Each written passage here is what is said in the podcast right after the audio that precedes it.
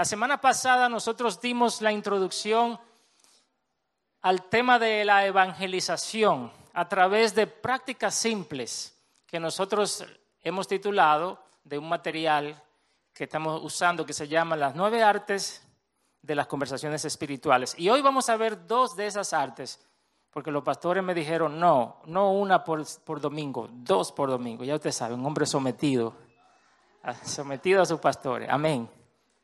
Pero antes yo quisiera hacer un breve repaso. ¿Cuántos están listos para el repaso? ¿Cuántos quieren un examen ahora, un examen? no, queremos, no queremos exámenes, pero sí vamos a hacer un repaso brevemente. La semana pasada hablamos de nueve artes, nueve artes. ¿Quién se acuerda de, alguna de ellas, así de memoria? Alguna de las artes que estaban en el material. Yo sé que yo no le dije que estudiaran para esto, pero vamos a ver. No, no, sin mirarlo, sin mirarlo. A ver, dígalo así, sin mirar. Ok. Orar. Muy bien, Magali. Escuchar. ¿Qué más? Preguntar. No, no, lo está leyendo, no.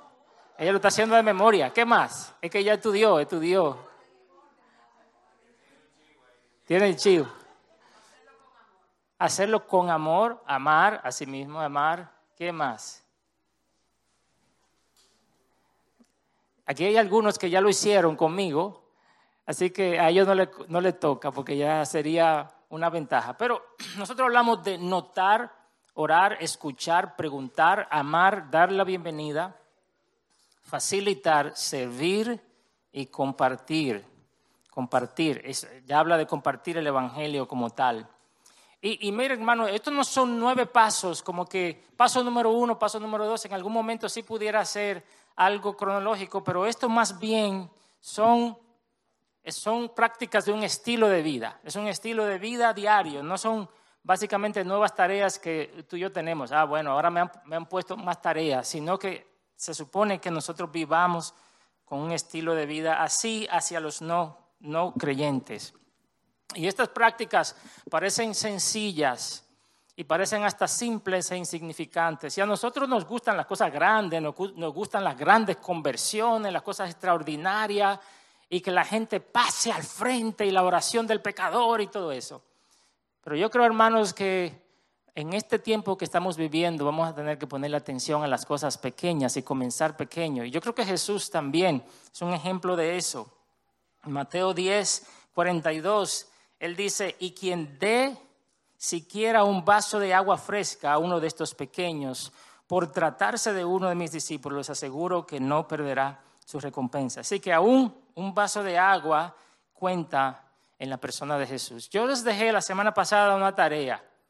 Y la tarea era que nosotros notáramos personas a nuestro alrededor, que oráramos por ellos y que tratáramos de escucharles que le pidiéramos a Dios que nos mostrara a las personas que Él quería que nosotros le pusiéramos atención y que escribiéramos esos nombres en una lista. A ver, ¿quién hizo algo de esto esta semana pasada? Carlos, ¿tú, tienes los nombres en la mente? ¿Lo puedes compartir rápidamente? Miguel Martínez y José, y José Gabriel Adato. Miguel Martínez y José Gabriel Adames. Adat. Adán. ¿Alguien más? Gracias, Carlos. ¿Alguien más que anotó personas a su alrededor y, oró por esas personas o lo anotó en esa lista para estar pensando en esa, en esa persona? ¿Alguien más? Allá atrás, Lucila.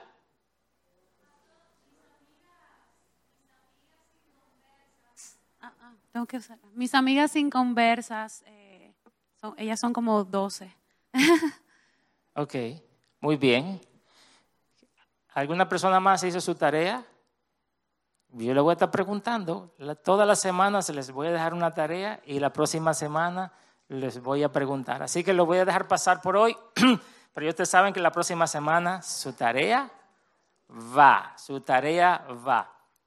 Entonces, en el día de hoy nosotros queremos ver dos de esas nueve artes de las conversaciones espirituales. ¿Alguna vez tú has ido a algún lugar que alguien te invitó y has pasado completamente desapercibido.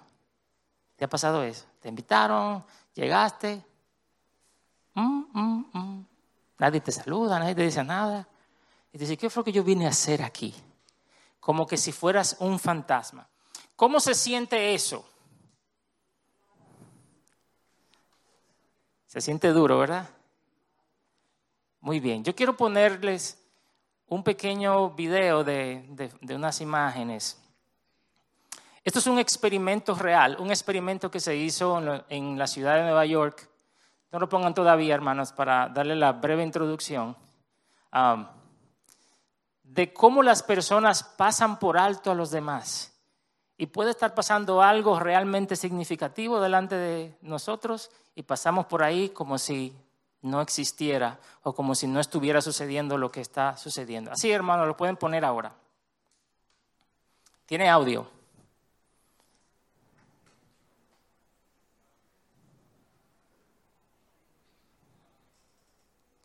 ¿Usted ve ese niño que está allá a la derecha? Menos 15 grados Celsius y él está afuera sin coat. Tiene un letrero que dice, tengo hambre y, no tengo hogar. Cantidad de gente le pasa por el lado. Él se está frizando en menos 15 grados Celsius y la gente pasa y pasa. Y nadie ni siquiera se inmuta. Al final él decide entrarse dentro de su propia bolsa para aguantar el frío. La gente sigue pasando y ahí él está dentro de la bolsa, en la acera, mientras todo el mundo sigue pasando y lo ignoran. Él estuvo allí dos horas congelándose en el frío y nadie intentó hablarle o ayudarlo. Dos horas.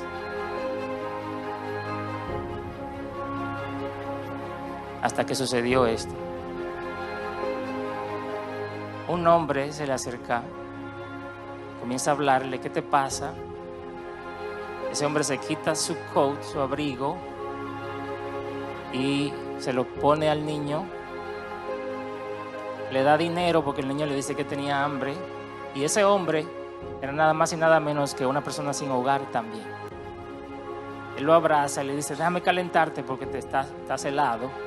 Y en ese momento la familia del niño, porque era un experimento, se acerca y le dice, nosotros vimos lo que tú hiciste, ese es nuestro hermanito menor, estábamos probando cómo la gente pasa por alto estas cosas.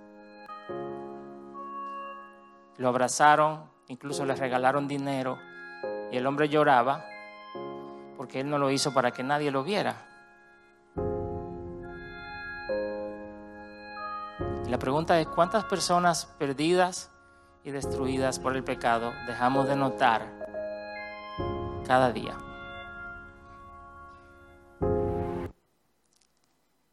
Es fuerte, ¿verdad? Dos horas. Todo el mundo pasaba y nadie decía nada. Y quien se fija en él es el que uno menos puede pensar que se va a fijar en él. Es un homeless o una persona sin hogar.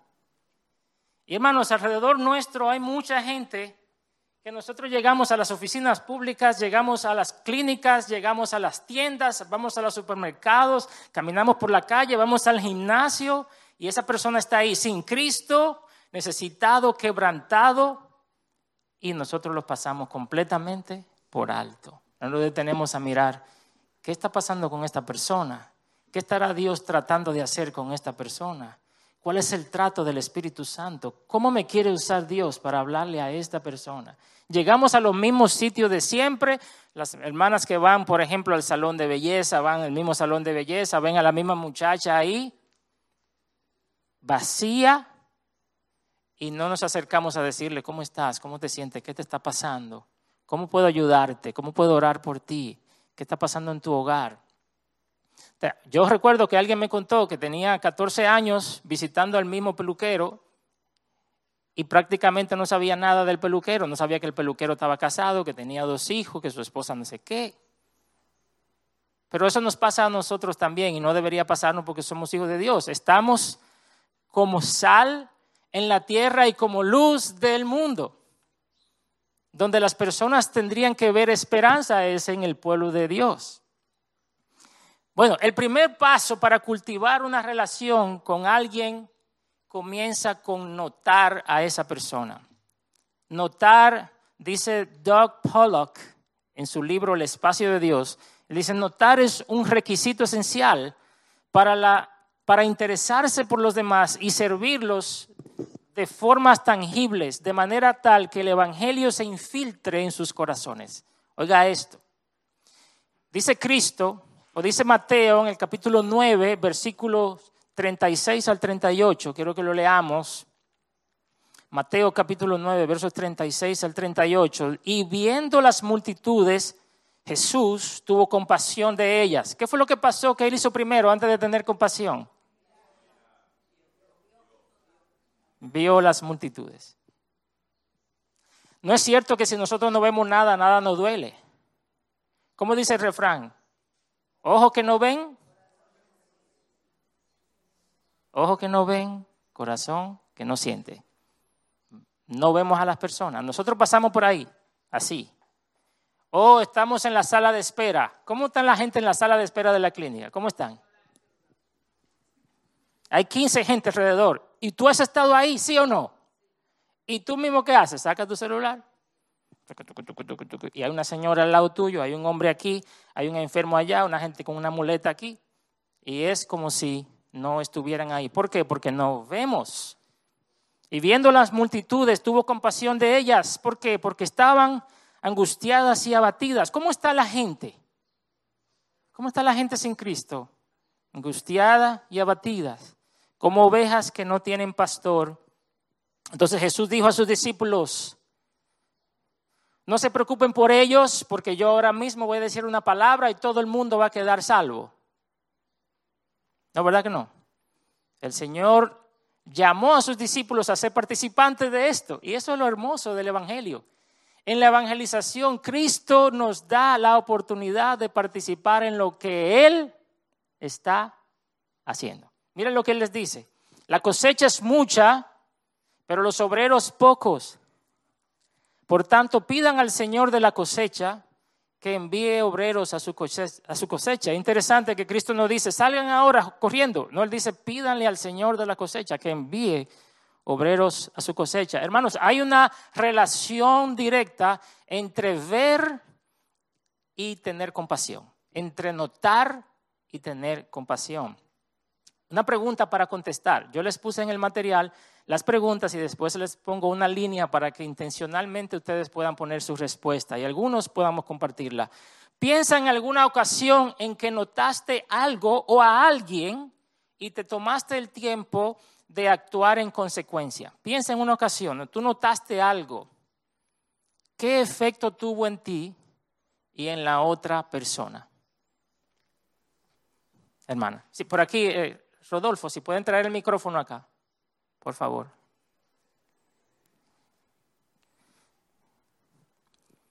En un momento en que pensaste en alguien, notaste algo y actuaste. Buenos días. Yo tenía una señora del servicio, eh, vio unos niños jugando y porque los niños no tenían mascarilla, dijo, ojalá y se mueran todos. Eh, yo cuando llegué a casa le comencé a predicar la palabra. Mm. Eh, luego le seguí predicando y hablando de Jesús y le busqué un libro y le la estaba discipulando. su papá se vio muy malo y ella lo que me pidió fue que por favor orara para que su papá se sanara. A la semana ella le dio un infarto y murió. Pero usted le prestó atención a ella. Usted pudo haber ignorado, porque muchas veces uno dice, es la persona de servicio, ¿quién sabe? Sí. Gracias, gracias por compartir eso. Una sola experiencia más. ¿Notaste algo que pasó a tu alrededor? ¿Actuaste en consecuencia? ¿Qué pasó? ¿Alguien más? Allá atrás, Lucila. Bueno, va a tener que dar una caminadita, Rodolfo, para allá atrás.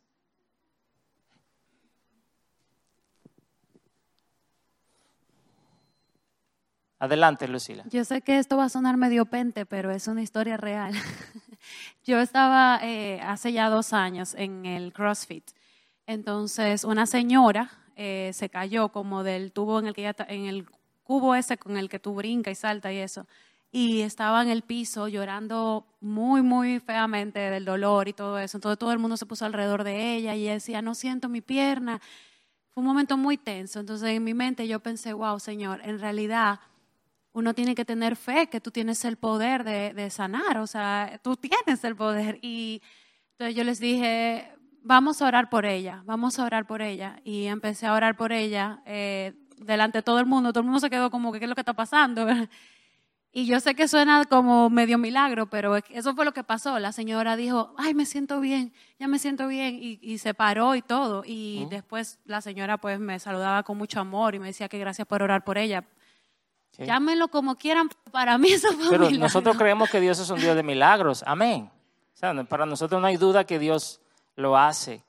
Qué bueno que nosotros podemos ver la situación y actuar en consecuencia. Notar a alguien es el primer paso para llevarle las buenas nuevas. Óigalo bien, notar a alguien es el primer paso para llevarle las buenas nuevas. Usted no le va a predicar a alguien a quien usted ni siquiera se da cuenta que está ahí y que existe. Y Jesús es el mejor ejemplo de eso. Piensa en Jesús. Yo quiero ahora que usted se vaya en su mente a los evangelios y se imagine cómo Jesús interactuaba con las personas. Él iba con sus discípulos a ciertos lugares y él se daba cuenta de cosas que estaban pasando y sus discípulos, ¿qué? ¿Quién es que está ahí? No, pero eso es un samaritano. Señor, pero eso es, un cobrador de impuestos. Eh, por favor, no. Pero Jesús estaba pendiente y poniendo atención a su alrededor. Y un ejemplo de eso es Saqueo. Saqueo en Lucas 19, Jesús llega a la gran ciudad de Jericó y estaba una multitud que le rodeaba y gente adelante y gente de atrás. Y el Señor levantó la cabeza y vio a Saqueo, que estaba subido en un árbol porque quería conocer a Jesús. Jesús pudo haber simplemente caminado derecho, porque ese tipo está encaramado por allá, en una mata, y él está rodeado de gente. No, Jesús levanta la cabeza y como él es omnisciente, le dice, Saqueo, baja porque es necesario que yo hoy pose en tu casa. Y el notar a Saqueo fue la salvación de Saqueo, porque al final dijo Jesús, hoy ha llegado la salvación a este lugar. Jesús estaba suficientemente atento para ver las oportunidades que su padre le estaba dando para salvar. Otro caso es la, viuda de Naín. Ellos entraron a la aldea de Naín y Jesús, dice el texto que Jesús vio que sacaban a este muchacho y a su madre entristecida llorando, y Jesús fue movido a compasión, dice el texto en Lucas 7, y levantó al muchacho. Hermanos, notar a las personas nos mueve a la acción, nos mueve la compasión, ya que humaniza los rostros sin nombre en nuestro entorno. Las personas se vuelven reales para nosotros, con vidas y problemas reales que necesitan un verdadero Salvador. Yo quiero que usted me mire aquí adelante por un momento, no mire a nadie al lado. Vamos a hacer un, breve ejercicio para ver si notamos. Piense ahora quién está a su derecha y a su izquierda. No lo mire, solamente piense quién está a su derecha y a su izquierda.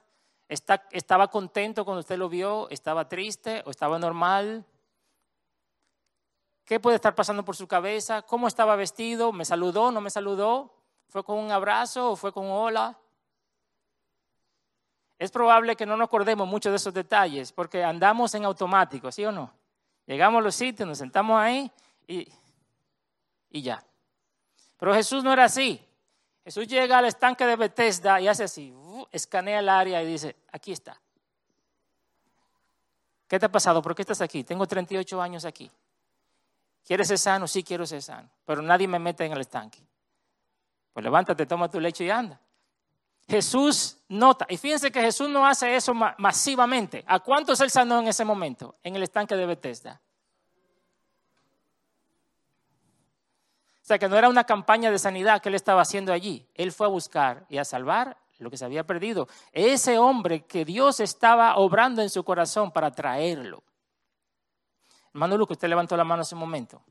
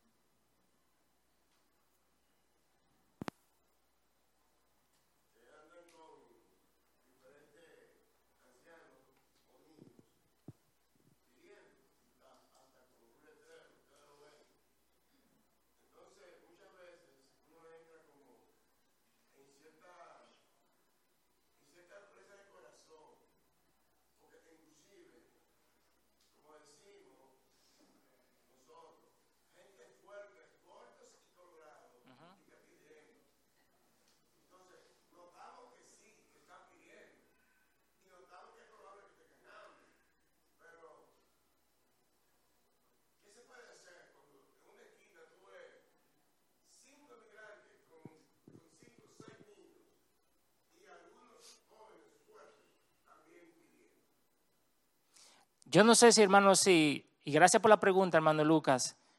Yo aquí no estoy siendo un, abogado de que nosotros salgamos a la calle y que todo el que esté en la calle nosotros lo socorramos. Yo no, no creo que necesariamente estoy abogando por eso. Yo estoy abogando para que nosotros notemos a las personas a nuestro alrededor y lo que Dios pueda estar haciendo. ¿Por qué digo lo que Dios pueda estar haciendo? Porque lo que acabo de decir hace un momento es que Jesús va al estanque de Bethesda y ¿cuántos enfermos había allí? Muchos. ¿Y a cuántos sanó Jesús? A uno. Si nosotros tenemos la mentalidad, digamos, que es que todo el que está en la calle, a esa, todo, nosotros vamos a vivir en la calle y no vamos a trabajar porque necesidades hay. Pero Jesús tenía propósito. Y puede ser que haya alguna de esas personas que usted menciona, hermano Lucas, que estén buscándose la vida, pudiendo hacer algo mejor. Pero en medio de todo eso, hay personas que en realidad necesitan la palabra, que necesitan el Evangelio, que necesitan la ayuda. Y tenemos que ser guiados por el Espíritu Santo para saber en qué momento y a qué persona. Por eso es que tenemos que andar en oración en el Espíritu para detectar esas cosas. Yo no le puedo decir qué vamos a hacer en cada caso. Pero Dios puede tener propósito como con el estanque de Bethesda y el cojo, con una persona allí en ese momento para nosotros. No sé si le, si le contesté, hermana Patricia.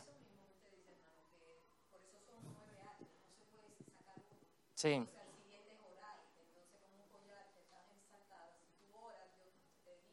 Claro. Era en relación a lo mismo que eh, Dionis decía, que son nueve artes, no podemos separar una de las otras y sobre todo de la oración. Claro. Porque eso, eso que Lucas dice le pasa, a mí me pasa. Sí. Eh, mucho, eh, pero todo esto está unido, entonces es como unir todas las cosas para tener la perspectiva de Dios sobre el caso. Exactamente, Dios está obrando y nosotros necesitamos, y esa es la segunda arte, me está yendo casi el tiempo, pero Ahí está el ejemplo de la vida de Naín. El tercer ejemplo es la parábola del buen samaritano en Lucas 10, 30 al 37. ¿Qué pasó en esa parábola? Jesús narra que un hombre fue herido por ladrones y fue dejado allí en el suelo herido. Pasaron dos religiosos. Los dos religiosos lo vieron pero no lo notaron. Usted puede ver de reojo. Como cuando nosotros estamos caminando en el mirador o corriendo, usted ve gente que va pasando por ahí, pero usted no, no nota, usted no se detiene a pensar quién es esta persona, qué le está pasando. Sin embargo, hubo uno, dice en el versículo 33, pero cierto samaritano que iba de viaje, además de que lo vio, ¿qué hizo?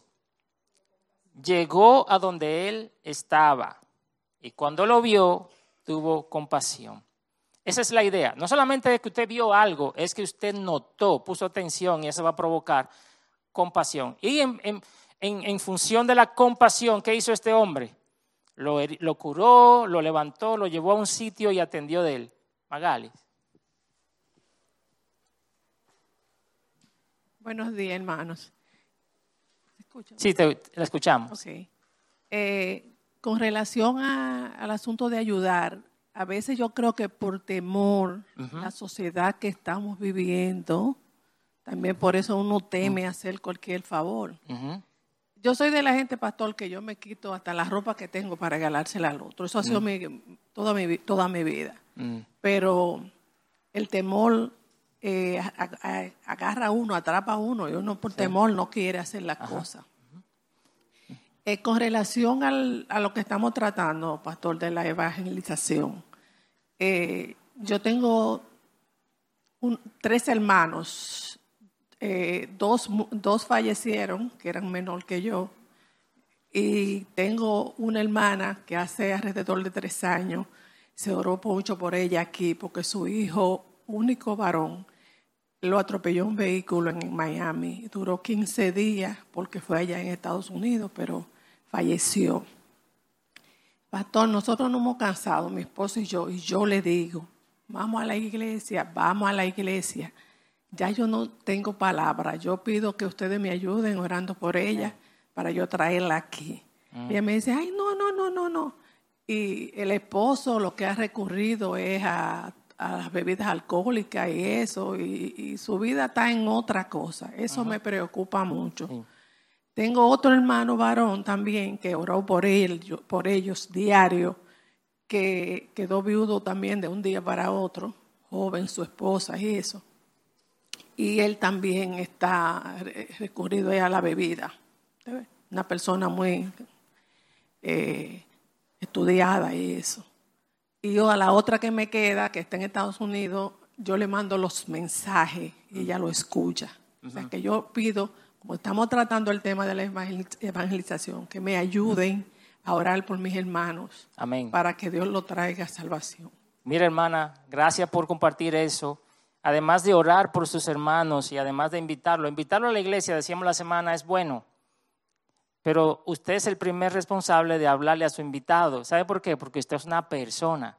Usted está viviendo el Evangelio. Y no es lo mismo que yo le diga a mi amigo, vamos a la iglesia, que que yo le diga lo que Cristo está haciendo en mi vida. Y es probable que viendo lo que Dios está haciendo en mi vida, esa persona se motive mucho más a asistir conmigo a la iglesia. No, la gente no hay que llevarlo a la iglesia para que escuche el Evangelio por primera vez. Usted lo tiene. Dios se lo ha dado a usted y a mí también. Pero continuando con el tema de notar, dice un autor, he encontrado una correlación directa entre la forma en que veo mi mundo y lo que soy movido a hacer. Cuando empiezo a ver al mundo como lo ve Jesús, me siento impulsado a hacer algo al respecto en su nombre. Es fácil pasar por alto lo que no se está buscando.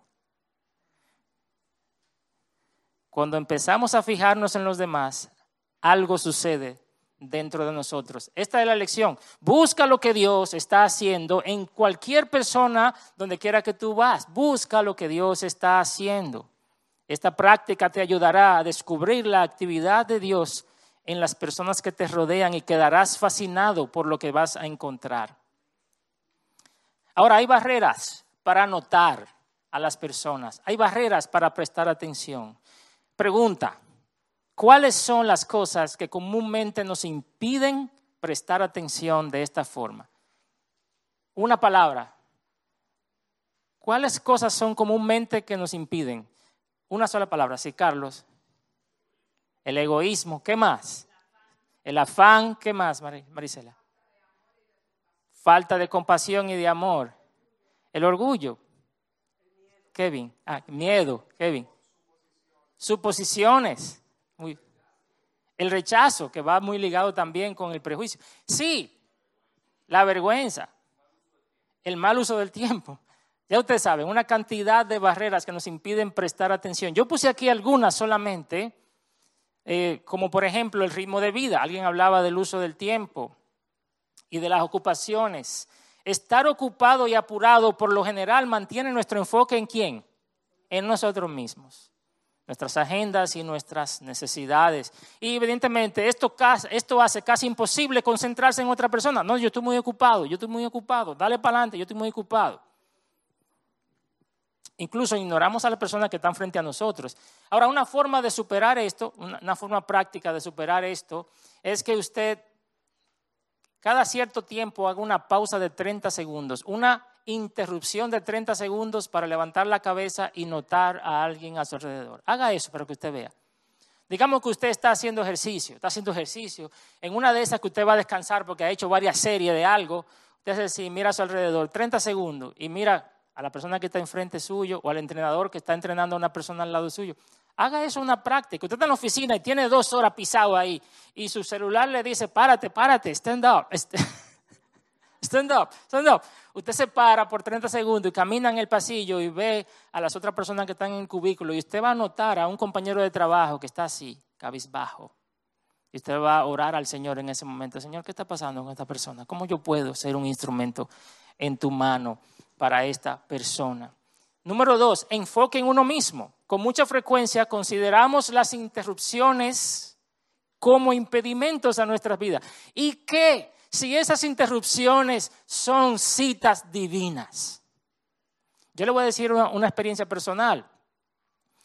Eh, a mí me gusta la productividad. Yo soy una persona como que le gusta hacer cosas productivas y pasarse el tiempo en lo, que, en lo que decidió hacer. A veces me pasaba, cuando yo estaba en la otra iglesia, que yo iba a mi oficina con una agenda así, uno, dos, tres, cuatro, cinco, seis, de cosas que yo quería hacer.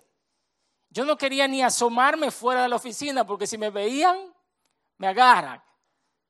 Y a veces salía a tomar agua a la cocina de la oficina y ahí me encontraba con una persona. Pastor, yo quería hablar con usted.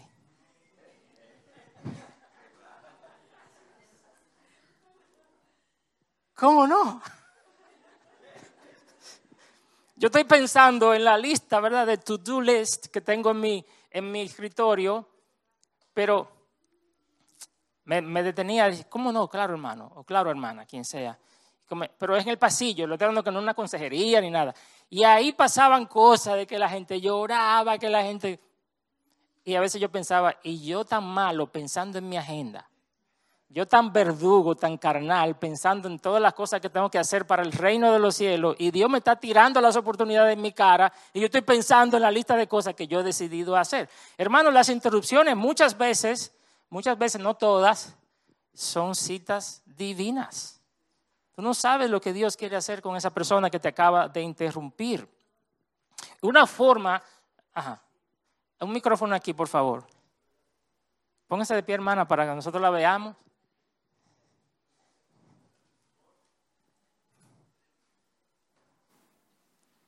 Bueno, pues buenos días y bendiciones. Sí. A propósito de lo que usted acaba de expresar, eh, siento como eso se conecta con situaciones que me pasan con mucha frecuencia.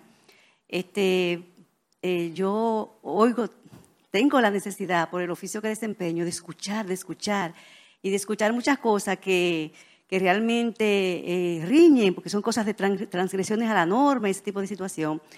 Y cuando me llega el sábado y el domingo, yo digo, ay, libertad. sí, ya no, quiero, que nadie me hable de, situaciones que esté pasando.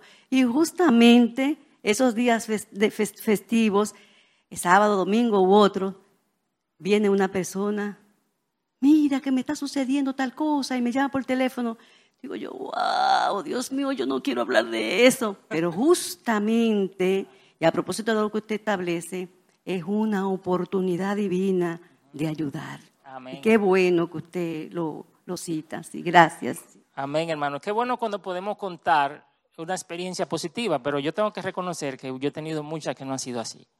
Que simplemente he dicho, no, no, no, no, no, no, no, yo voy a hacer lo que yo vine a hacer, yo voy a hacer lo que vine a hacer, voy a terminar esa lista aunque me cueste la vida. Y dejo pasar las oportunidades que Dios pudiera estarme presentando. La burbuja cristiana la burbuja cristiana. Aquellos de nosotros que estamos involucrados en la iglesia, eh, que todas las actividades y todo el compañerismo, todo es compañerismo, todo es actividades, todos los hermanos de la iglesia, todo nuestro tiempo se va muchas veces en la iglesia o en, en trabajos de la iglesia y rara vez nos acercamos lo suficiente a personas que no se mueven en nuestros círculos cristianos. Entonces estamos como en una burbuja.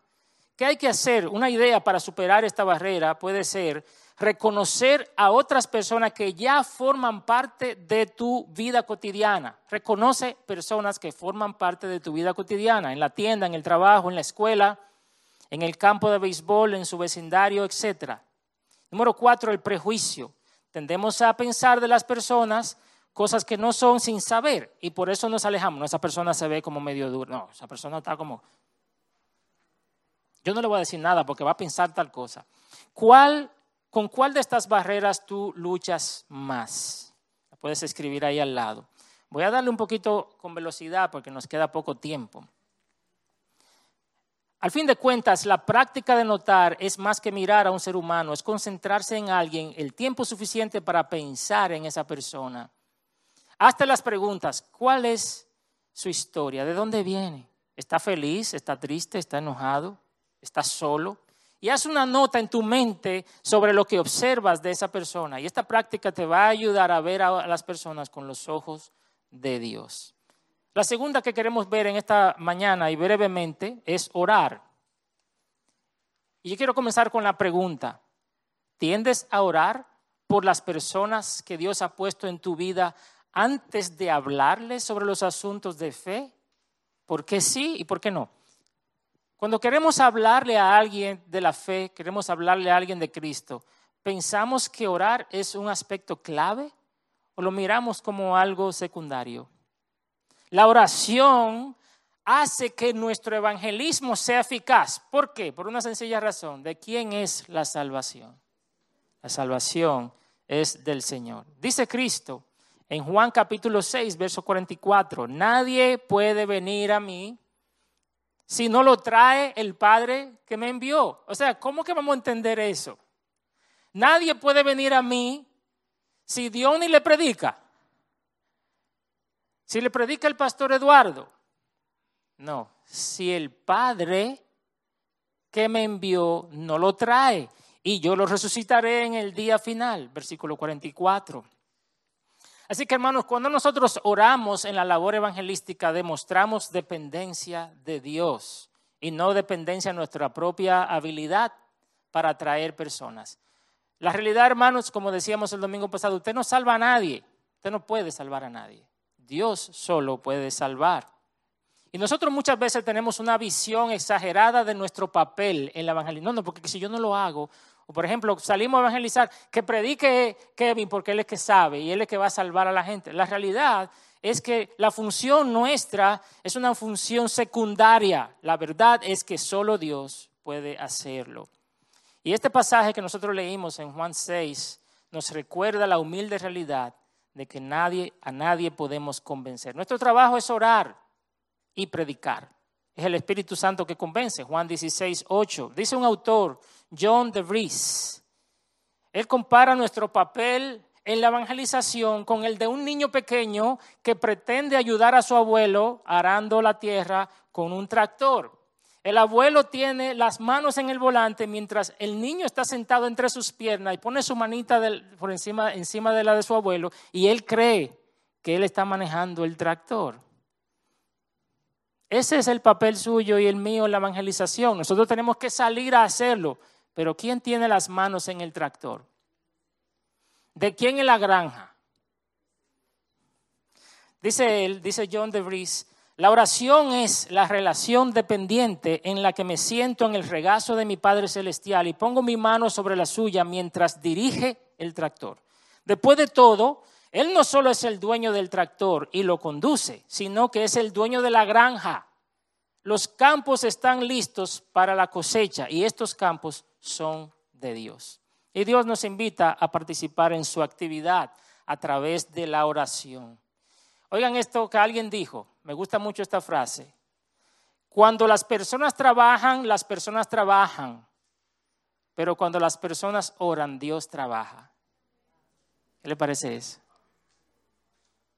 Ahora una pregunta, ¿por qué crees que frecuentemente olvidamos orar antes de compartir con alguien sobre Dios? ¿Por qué lo olvidamos regularmente? Quizás somos autosuficientes, quizás creemos que hay otra manera más eficaz. En vez de yo estar aquí orando, voy a aprovechar para decirle todo lo que yo le puedo decir. No debemos olvidar que tenemos un adversario, hermanos, esto es una batalla espiritual.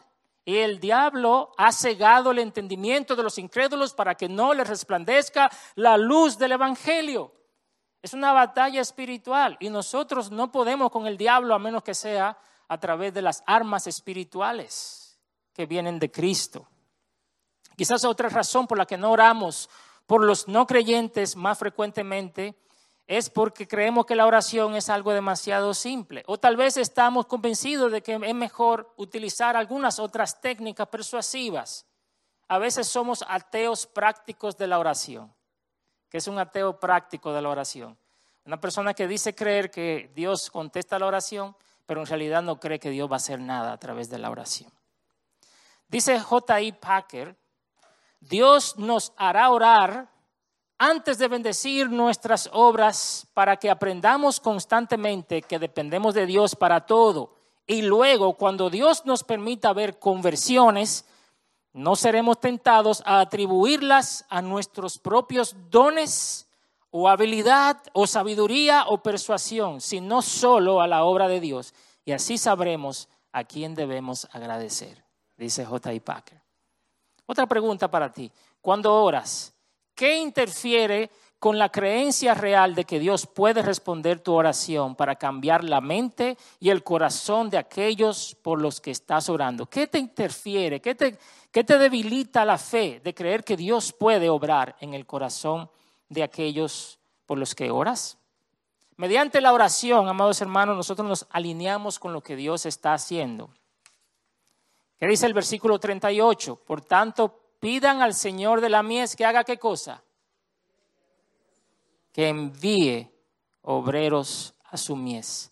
Nosotros cuando oramos lo que hacemos es alinearnos con lo que Dios quiere hacer en su mies.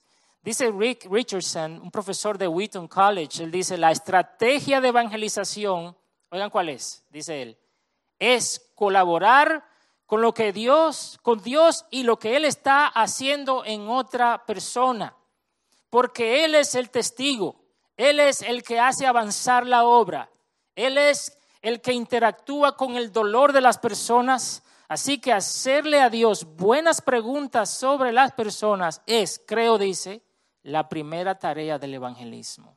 Señor, ¿qué tú quieres hacer en esa persona? Señor, ¿cómo yo puedo servirte en el corazón de esta persona? Mi hermano, mi primo, mi amigo, mi compañero de trabajo. Señor, ¿cómo quieres usarme a favor de esta persona?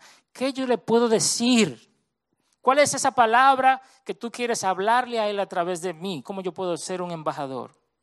A fin de cuentas, dependemos de Dios para que trabaje en la vida de las personas y las prepare para recibir el Evangelio.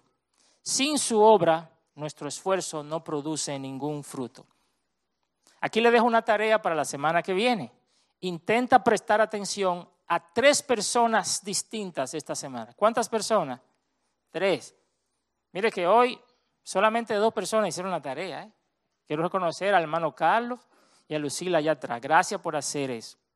Pasa algún tiempo pensando en esas personas. Hazte al menos tres preguntas acerca de esta persona. ¿Qué le estará pasando? ¿Es esta persona feliz? ¿Esta persona triste? ¿Conoce esta persona al Señor? Ora en secreto por cada una de esas personas. Durante 10 o 15 minutos practica orar por los demás para que lleguen a conocer a Jesús. ¿Cuándo fue la última vez que oramos intencionalmente por personas específicas para que conozcan a Jesús? Escribe sus nombres y ora por ellas. Y finalmente, ora por las personas con las que te cruzas durante actividades diarias, aun si todavía no las conoces bien. Hermanos, este, esto es un desafío. No estamos hablando aquí de que tenemos que dejar nuestro empleo y salir por ahí a ver a quién encontramos. Nosotros estamos rodeados de oportunidades. Solo necesitamos notar a las personas que están a nuestro lado y comenzar a orar por ellos. Señor les bendiga.